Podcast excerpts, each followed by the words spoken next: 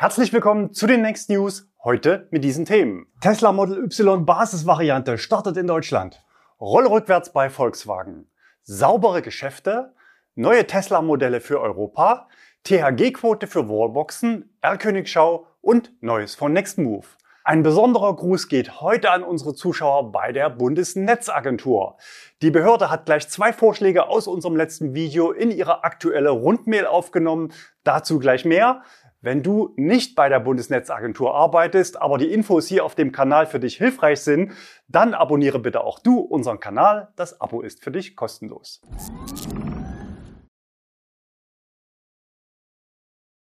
Model Y mit Heckantrieb bestellbar. Heute am Freitag ging der Konfigurator auf und die Nachricht ist so heiß, dass es prompt Titelthema bei uns in den News geworden ist.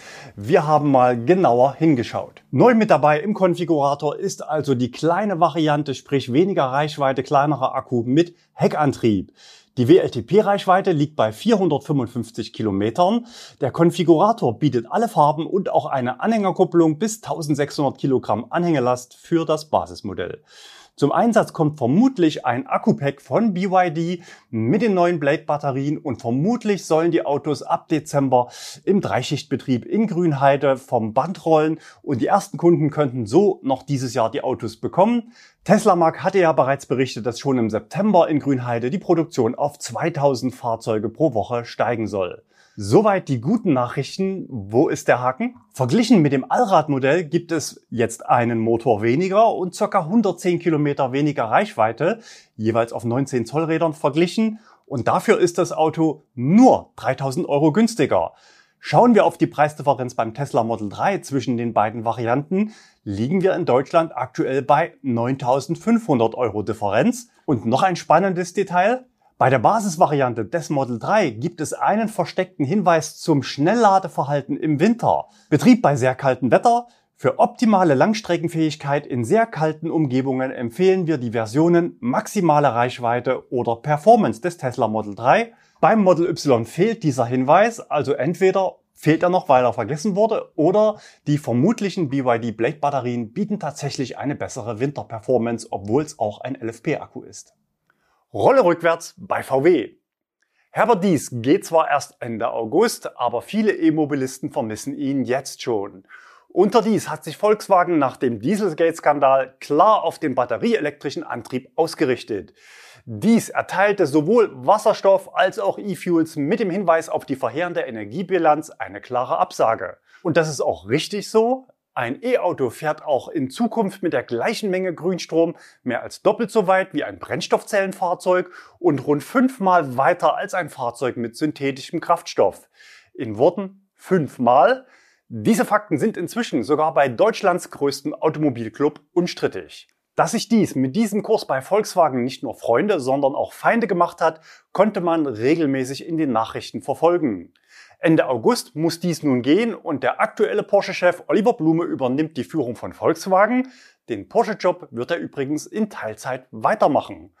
Und Blume stellt klar, dass sich der Wind in Wolfsburg drehen wird und er spricht sich klar für E-Fuels aus. Nur mit Elektromobilität sind die Ziele des Pariser Klimaabkommens nicht zu erreichen, sagte er der Automobilwoche. E-Fuels seien eine sinnvolle Ergänzung zur Elektromobilität, auch in Jahrzehnten wird es noch Fahrzeuge mit Verbrennungsmotoren geben. Mit synthetischen Kraftstoffen können diese Autos einen Beitrag zur schnellen CO2-Reduktion leisten. Spannend. Denn Autohersteller interessieren sich ja in erster Linie für Neuverkäufe und nicht für die Bestandsfahrzeuge. Wenn also Blume noch von Jahrzehnten spricht, dann meint er vermutlich auch neue Verkäufe mit Verbrennungsmotor in den 2030er und 40er Jahren. Es wird spannend, ob VW seine Ressourcen neben Elektromobilität nun auch wieder auf Verbrenner investiert und welche Folgen das haben wird. Unsere Einschätzung, wer Klimaschutz ernst nimmt und tatsächlich CO2 einsparen will, der darf nicht auf synthetische Kraftstoffe gehen, sondern muss die bestehenden Verbrenner weiter mit fossilen Brennstoffen betreiben und dafür sorgen, dass möglichst wenig neue Verbrenner dazukommen. Warum? Weil auch in den 2030er Jahren der Stromsektor weltweit noch nicht vollständig entkarbonisiert sein wird und wir dort jede Kilowattstunde Grünstrom effizienter einsetzen können.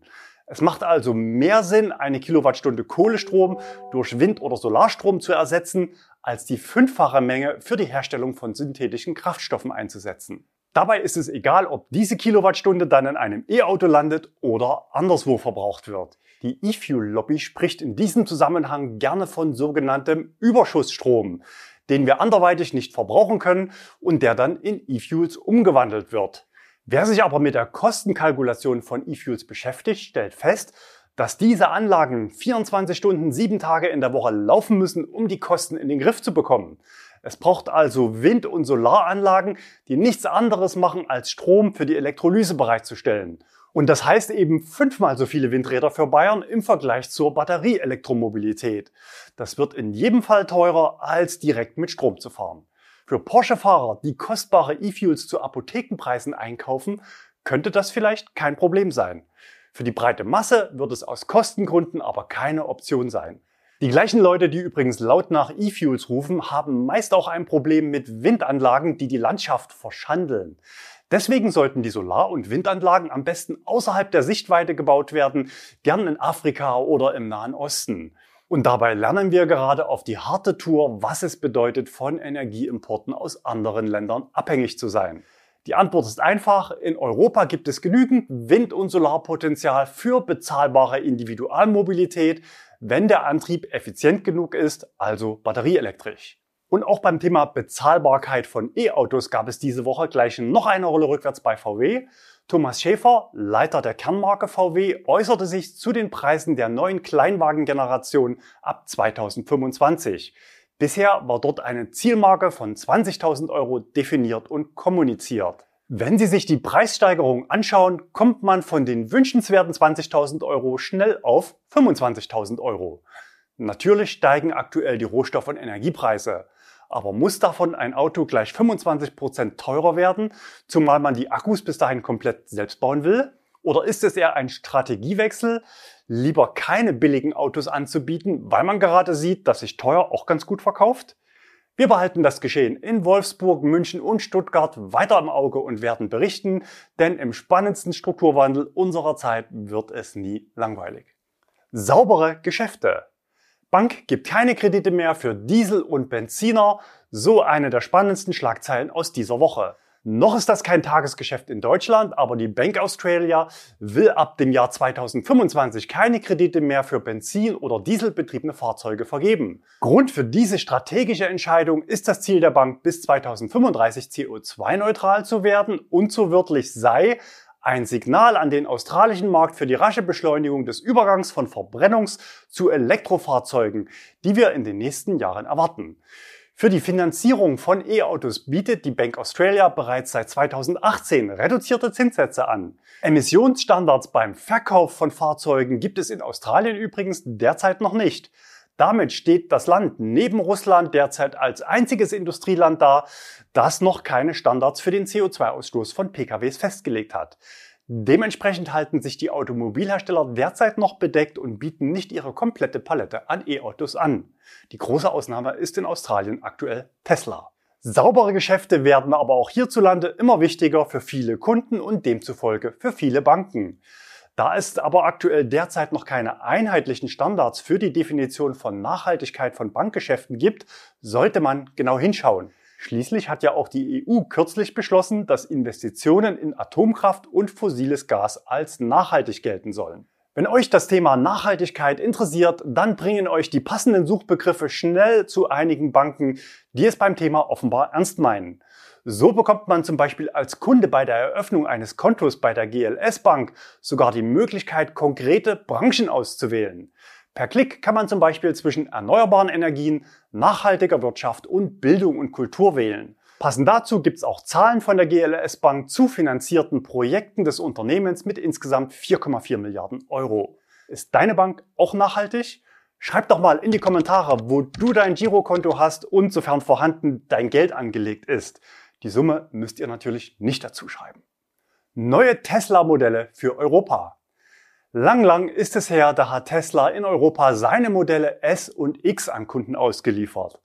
Nach fast zwei Jahren Pause steht nun offenbar das Comeback bevor und die überarbeiteten Varianten kommen wieder nach Europa, natürlich jetzt auch mit CCS-Anschluss. Im Tesla-Konfigurator ging es in den vergangenen Jahren auf und ab.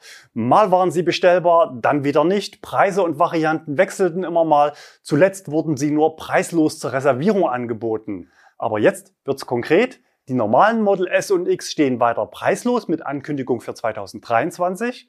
Die Top-Varianten namens Plaid sind aber bestellbar für eine Auslieferung um den Jahreswechsel. Dezember 2022 wird frühestens von Tesla in Aussicht gestellt. Das Model S Plaid ist mit seinem sogenannten Trimotor-Allradantrieb laut Tesla das Serienfahrzeug mit der höchsten Beschleunigung am Markt, nämlich 0 auf 100 in 2,1 Sekunden, das Ganze ab 137.990 Euro. Interessanterweise tauchten schon diese Woche solche Autos in Deutschland auf. Auf die Next News Zuschauer ist Verlass. Tim hat einige der Fahrzeuge auf einem Autotransporter gesehen und für euch fotografiert. Unterwegs war das Ganze auf der A27 nach Süden, vermutlicher Startpunkt Bremerhaven. Verwendungszweck entweder interne Testfahrzeuge oder die Reise geht zu Kunden, denen Beschleunigung wichtiger ist als öffentliches Schnellladen. THG-Quote für Wallboxen. Am Dienstag war Krimi-Time hier auf dem Kanal. Für alle, die das Video noch nicht gesehen haben, es geht um viele hundert Euro zusätzliche THG-Quote durch die Öffnung einer ehemals privaten Wallbox für den halböffentlichen Betrieb und Zugang für Dritte. Indirekt wäre damit auch eine Art Cashback von bis zu 50 Prozent für den selbstgeladenen Strom verbunden. Viele meinten ja, dass durch das ablehnende Statement der federführenden Behörden Bundesnetzagentur und Umweltbundesamt das Thema schon nach einer Woche wieder tot sei. So gab es bereits auch erste Medienberichte mit dieser Überschrift. Unser Zwischenfazit im Video war aber ein anderes. Dieser Drops ist noch nicht gelutscht. Im Video zeigen wir, dass die Rechtslage aufgrund der Verordnungen nicht deckungsgleich ist mit der vorgetragenen Position der Behörden. Und offenbar lagen wir nicht ganz falsch. Gestern kam Bewegung in die Sache. Am Mittwoch gab es Post von der Bundesnetzagentur für Anmelder von Wallboxen aus den letzten Tagen. Dort heißt es, die Bundesnetzagentur weist darauf hin, dass Ladepunkte in Carports, Garageneinfahrten oder auf sonstigen Parkflächen von Privatpersonen grundsätzlich keine öffentlich zugänglichen Ladepunkte sind. Soweit so gut, das hatten wir schon. Ergänzen noch von uns der Hinweis zur Bedeutung des Wortes grundsätzlich. Im juristischen Wortschatz heißt das nämlich so viel wie Ausnahmen sind möglich. Die Behörde kann aus unserer Sicht eine korrekte Anmeldung nicht ablehnen und das schrieb sie gestern auch den Anmeldern. Um einen Ladepunkt auf privatem Grund öffentlich zugänglich zu betreiben, sind alle Anforderungen der Ladesäulenverordnung umzusetzen. Und Achtung, Mindestöffnungszeiten. Hierzu zählt auch, dass der Ladepunkt für einen ausreichend langen Zeitraum zur Verfügung gestellt wird, um den Zweck einer öffentlichen Ladeeinrichtung erfüllen zu können.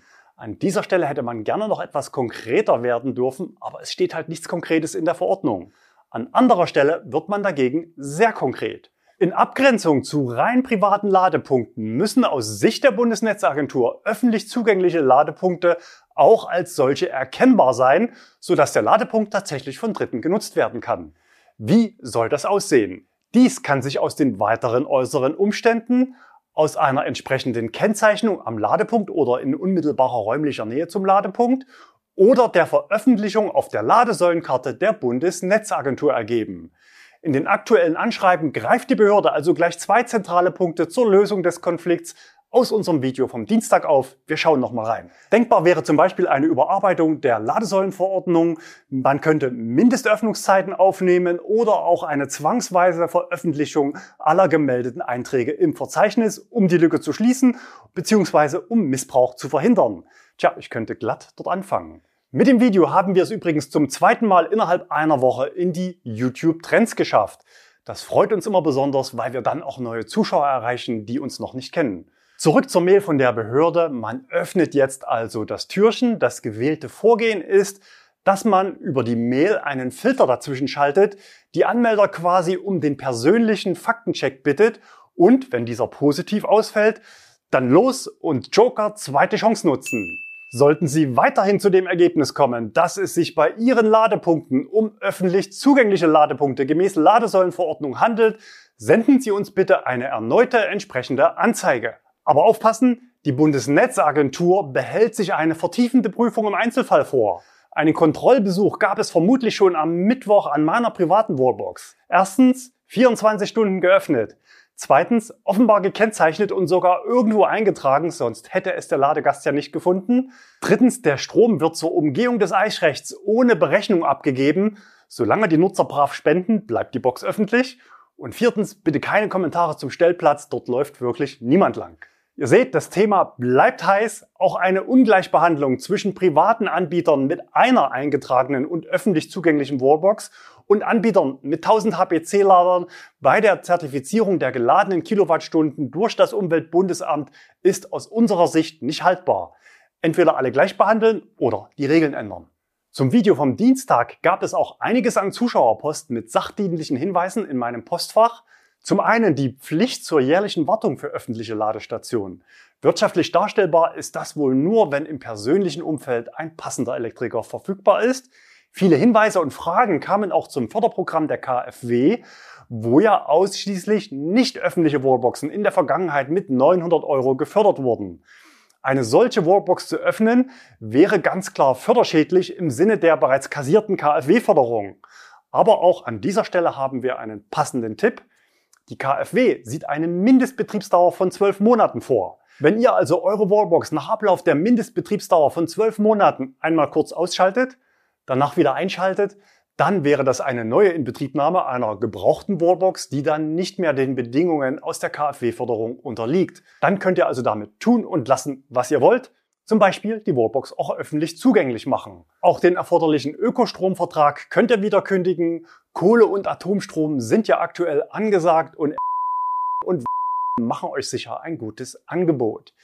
Viel besser wäre aus unserer Sicht natürlich netzdienlich zu laden. Das heißt dann, wenn Strom aus erneuerbaren Energien im Überfluss vorhanden ist.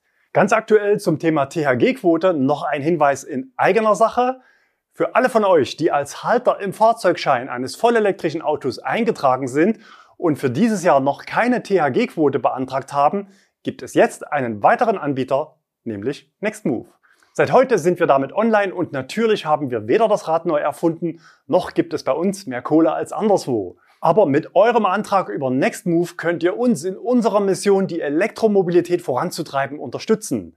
Seit über sechs Jahren sind wir unterwegs mit unserer Mission, mehr E-Autos auf die Straße zu bringen und neugierigen Kunden ihr persönliches Alltagserlebnis in verschiedenen E-Autos zu ermöglichen. Unabhängigkeit ist uns wichtig und wenn es sein muss und die Argumente auf der Seite der Kunden liegen, dann legen wir uns auch mit Tesla oder Volkswagen an. Also Fahrzeugschein hochladen, der hier ist noch ganz frisch von heute, und aktuell 350 Euro kassieren, einfach auf die Startseite nextmove.de gehen und dann siehst du sofort, wie es weitergeht. Für alle E-Autos, die bis zum 31.12. dieses Jahres zugelassen werden, wird übrigens der Betrag für das komplette Kalenderjahr ausgeschüttet. R-Königschau. Letzte Woche ging es in unseren News um neue Akkus und viele neue Modelle für Deutschland, allen gemeinsam, dass sie von chinesischen Herstellern kommen. Heute legen wir nochmal nach, um diesen Trend noch deutlicher zu machen und starten mit diesem Auto. Xiaopang G9, den hatten wir letzte Woche nicht dabei und die beiden Einsendungen zeigen nicht nur das Auto, sondern auch die Relevanz für den deutschen Markt. Die erste Einsendung kommt von Felix, die Bilder stammen aus den Niederlanden. Das Auto lädt am Tesla Supercharger und es kommt eine Toolbox zum Einsatz vermutlich um die CCS-Protokolle von Fahrzeug und Ladestationen sauber aufeinander abzustimmen, um das Ladeerlebnis für die Kunden zu verbessern. Kurzer Hinweis dazu, mit dem Hyundai Ioniq 5 ist ein aktuelles Serienfahrzeug davon betroffen, nicht an Tesla Superchargern der Generation V3 erkennbar an nur einem Ladekabel pro Station laden zu können. Soweit uns bekannt, wird aber auch hier von beiden Seiten an einer Lösung bis Jahresende gearbeitet. Insofern macht es also Sinn für Hersteller, sowas vorab in der freien Wildbahn zu testen. Bereits an anderer Stelle hatten wir ja ein BMW-Testfahrzeug beim Testladen mit Box am Supercharger gezeigt. Stichwort BMW, das bringt uns zur nächsten Einsendung mit dem Xiaopang G9. Der wurde nämlich in München gesichtet und zwar nicht irgendwo, sondern direkt vorm BMW-Werk. Ob es Zufall war oder vielleicht ein Besuch anstand, wissen wir natürlich nicht. Das Auto war übrigens dasselbe wie zuvor in den Niederlanden, unterwegs mit schwedischen Kurzzeitkennzeichen. Ich habe es gecheckt, es waren die gleichen. Erkenntnisgewinn für unsere Zuschauer ist übrigens ein maßgebliches Kriterium, damit Einsendungen von euch aus unserem Insider-Postfach auch hier in der Sendung landen. Vom NIO ET7 gab es auch diese Woche mehrere Einsendungen, auch beim Laden ohne Adapter an CCS, sowie hier bei Ionity am Dreieck Wittstock-Dosse. Der Ladevorgang war bereits beendet und das Fahrzeug war unbeaufsichtigt. Insofern konnte der Einsender Mirko auch einen Blick aufs Testequipment im Fahrzeuginneren werfen. In bester Gesellschaft war dieser New ET7 gesichtet von Rainer am letzten Wochenende am Porsche Experience Center am Hockenheimring. Und es kommt bereits Nachschub unterwegs auf der A2 Hannover Fahrtrichtung Berlin, gesichtet von Max. Getreu dem Motto der letzten Sendung, China kommt, egal ob man es gut findet oder nicht. Neues von Next Move. Der Ausbau unserer Nutzfahrzeugflotte geht weiter. Wir haben weitere Maxus EV80 in die Flotte aufgenommen. Die Fahrzeuge sind für verschiedene Einsatzzwecke. Neben normalen Sprintern sind auch zwei Fahrzeuge mit Koffer dabei und einer als Shuttle-Fahrzeug mit neun Sitzplätzen. Der EV80 ist zwar nicht das aktuelle Modell von Maxus in der Größenklasse, dafür waren die Autos in der Anschaffung etwas günstiger, was sich natürlich auch auf die Kalkulation der Mietpreise auswirkt. Zielgruppe für die Autos sind Langzeitmieter. Schickt uns gerne eure Anfrage, wenn Bedarf besteht. Auch der Fahrzeugverkauf geht in die nächste Runde. Ein Model 3 ist weg, dafür habe ich ein neues inseriert, diesmal mit über 100.000 Kilometern. Auch einige andere Autos habe ich diese Woche verkauft oder sie werden jetzt gerade von Interessenten testweise gemietet, um die Kaufentscheidung mit gutem Gefühl zu treffen.